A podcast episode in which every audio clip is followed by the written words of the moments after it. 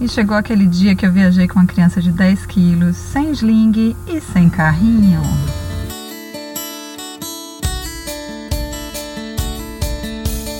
Olá, eu sou Dayana Almeida e este é o GNH, podcast do Gerando Novas Histórias, para falar de maternidade baseada em fatos reais, com informação e bom humor.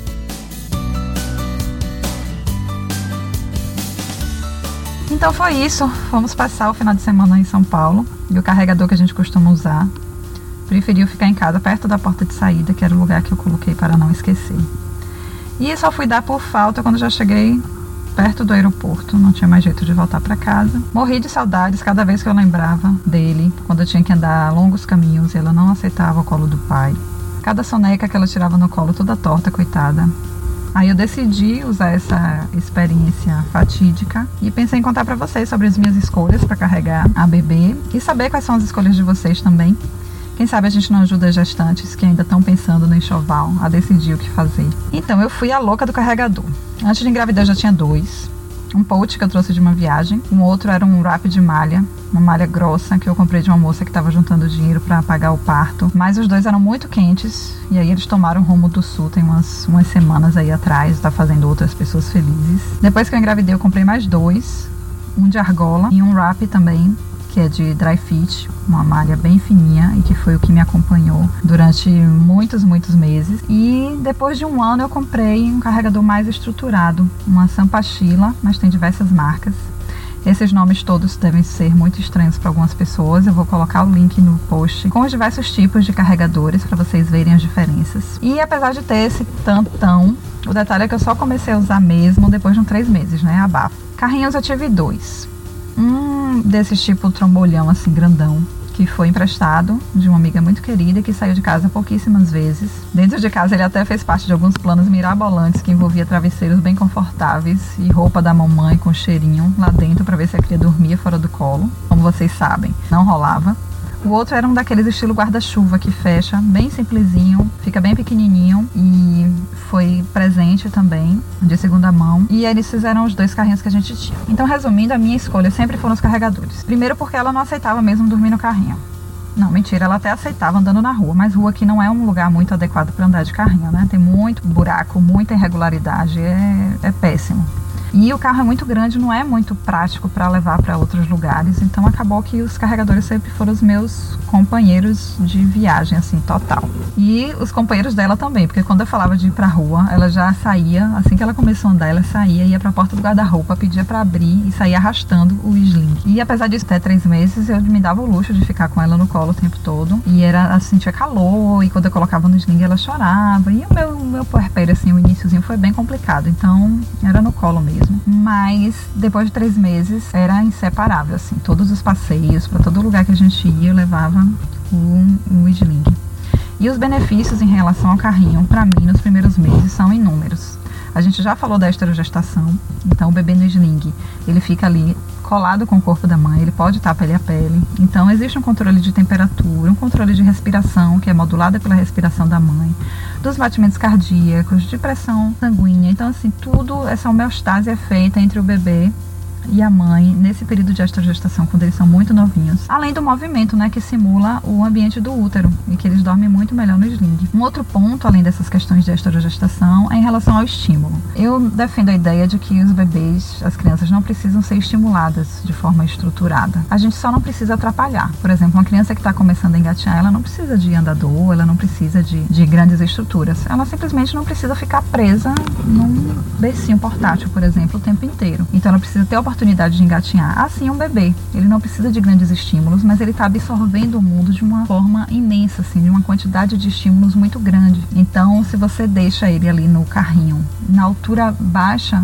ele vai ter uma quantidade de estímulos muito restrita. Se ele está no colo, se ele está no sling, ele vai estar tá ali com a mesma perspectiva da mãe. Então, a quantidade de estímulos é maior ele vai ter estímulos diferentes, ele vai estar tá tendo acesso a coisas diferentes. E esse, inclusive, é um dos motivos para que não se use o bebê novinho virado para frente durante muito tempo. Ele fica sem poder se defender desses estímulos, por assim dizer.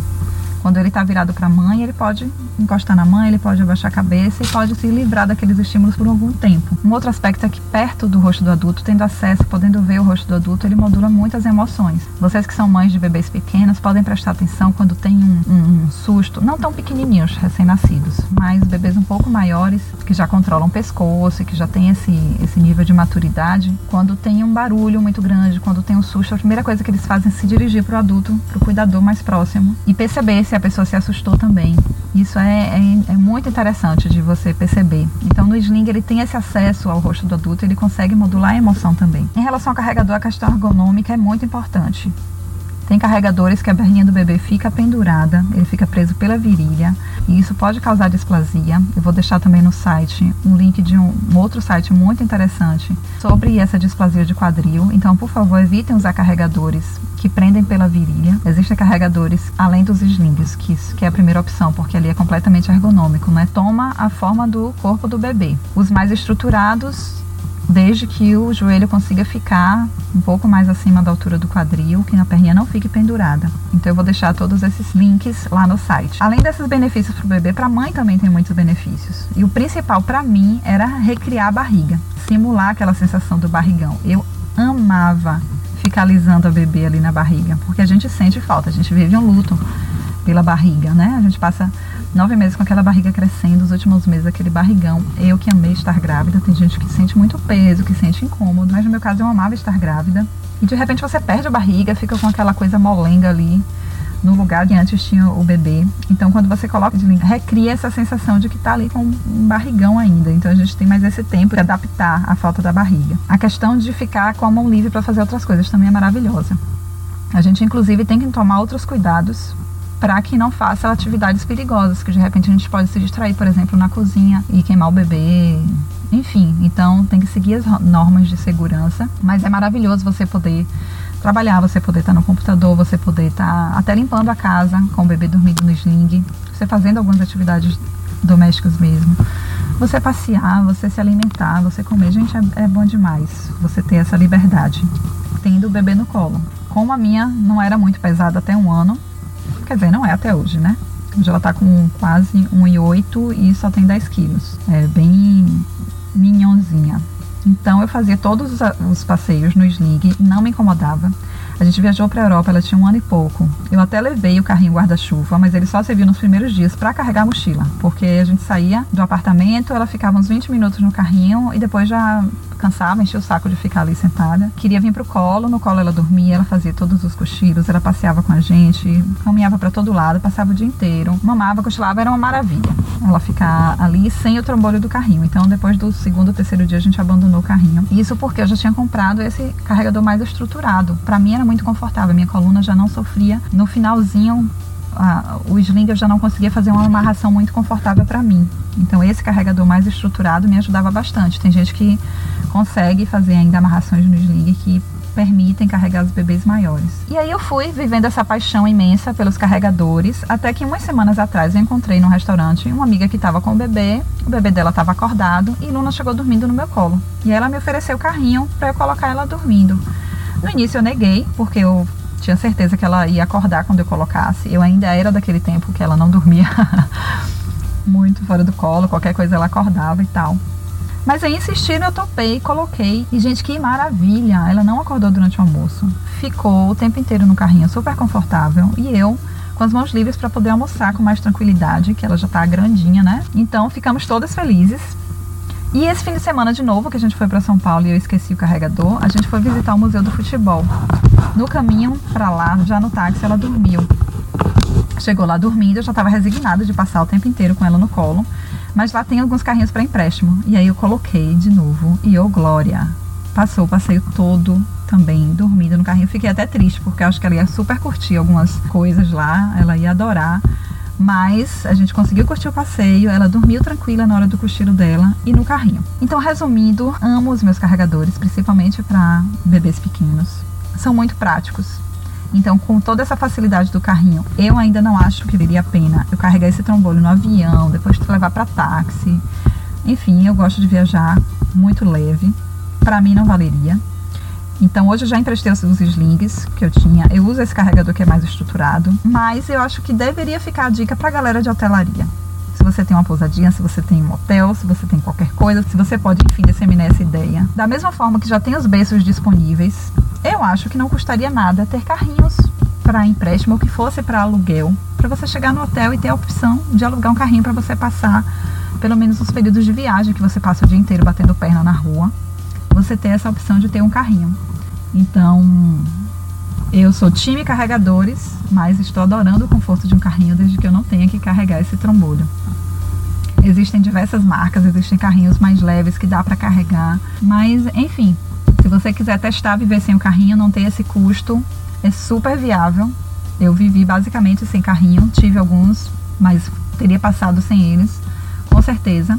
Mas sim, é um conforto a mais. Então, é isso que eu queria falar com vocês hoje. E agora a gente vai para a sessão do Mimimi Meio.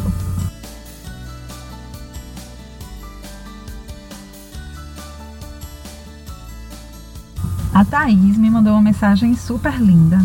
A Thaís Aguiar, ela é uma amiga do meu primeiro grupo de puerpério, que foi importantíssimo para vencer os primeiros meses. Então, se você está gestante, comece a fazer contato com pessoas, com mulheres na mesma fase, para que vocês sejam esse suporte depois. Mas a Thaís disse assim: Dai que coisa mais linda! Eu não tinha a menor ideia do que era podcast, mas eu tô adorando. A sua teoria, a sua prática e o seu bom humor são os ingredientes perfeitos para quem precisa de informação de qualidade. Eu ainda não tive tempo de ver os que você indicou, mas já estou curiosa com algumas indicações. E eu fico super feliz de ver cada vez mais gente descobrindo o podcast, porque eu sou apaixonada, vocês já perceberam. E fico feliz quando alguém diz que descobriu e que está curtindo, que está gostando. Verônica Kopp também me mandou uma mensagem dizendo: Oi, querida, estou realmente amando cada podcast. Eu aproveito para ouvir quando eu estou fazendo as mil e uma coisas durante esses meus dias maternando minha pequena Sara, que já está com quatro meses. Eu quero te agradecer porque estava me achando uma mãe de merda ontem, quase arrasada porque minha bebê mudou completamente os padrões e passou a chorar, a não dormir bem, a querer muito colo, tipo o tempo todo. E eu sem saber. Mas de repente o podcast perfeito sobre picos e saltos e graças a Deus eu entendi tudo. Estamos nos adaptando e passei o resto do dia grudadinha nela e nessa madrugada ela dormiu bem. Hoje pela manhã ela já está aqui sonecando. Por favor, não pare. Verônica, não, eu não vou parar. Eu estou amando fazer o podcast. E quando eu recebo uma mensagem dessa de uma puérpera, porque realmente é muito importante para mim esse retorno de vocês e saber que tem uma puérpera que está vivendo um pouco melhor os seus dias por ter ouvido um podcast, por ter descoberto uma informação que ela antes não tinha. Isso para mim é muito recompensador. A Paula Santana também disse que ouviu os três últimos áudios no mesmo dia que amou. Está aguardando o podcast sobre alimentação. Que ela, a filha dela só enxerga ela como a senhora peito. Bem-vindo ao clube, porque durante um tempo é bem assim mesmo. Vanessa Costa, que já é ouvinte cativa e que sempre faz comentários, e isso é tão importante pra gente. Ela falou que estava uma semana com virose em casa, tadinha. Ela, tem, ela é mãe de gêmeas. Isso agora ela pôde comentar. Então, obrigada, Vanessa, pela atenção de sempre. E eu citei ela no último podcast, ela disse que se sentiu importante. E vocês todas são importantes. Se sinta mesmo que você é muito importante mesmo. Diz que eu tô cada dia mais solta, tá tudo mais, fluido. Aí eu fico feliz, porque, né? Estou me esforçando para ficar cada dia mais natural, falando sozinha. E agora vamos para o podcast do dia.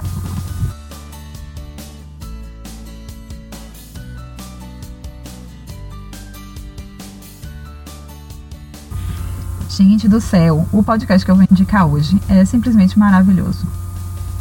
Vocês sabem que é um podcast para falar de viagens. Gente, viagens. Você poder ouvir sobre viagens, porque eu lia muitos blogs de viagem. Eu vivia lendo blogs. Qualquer viagem que eu planejava, eu passava meses programando, mas hoje não cabe mais na minha rotina fazer isso. E quando eu descobri esse podcast, quando eu comecei a ouvir, eu fiquei em êxtase. Então, se alguém do Despachados ouvir esse, essa indicação que eu estou fazendo, por favor, nunca parem porque é maravilhoso. A edição é primorosa. Eu já vi que a edição quem faz é o Senhorá. É uma edição super profissional, muito divertida. Os assuntos são ótimos, eles falam de tudo, falam dos, de alguns destinos. Tem alguns episódios sobre compra de passagem que tem dicas assim fantásticas. Então é imperdível. Ouçam o podcast Despachados e depois me contam o que é que vocês acharam também. Vou deixar o link, como todos os outros, lá no post desse episódio. Se você for da área de hotelaria, de turismo, eles procuram patrocínio para manterem o podcast. Então é uma divulgação fantástica. Eu imagino que não seja tão caro e é, de, é fantástico assim a visibilidade que vai dar para as empresas. Eu super recomendo. E é isso. Vou ficar por aqui. Um beijo para vocês e até a próxima semana.